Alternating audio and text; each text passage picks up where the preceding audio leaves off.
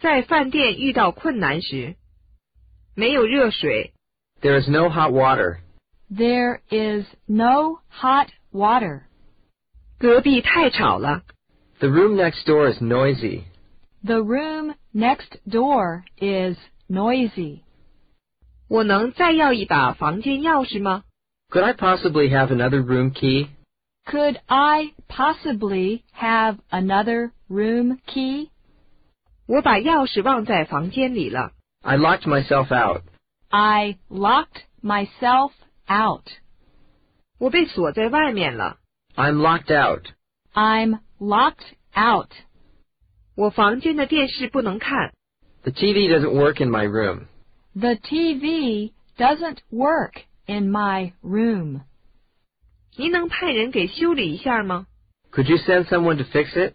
Could you send someone to fix it? 请叫位服务员来一下。 Could you send someone up? Could you send someone up?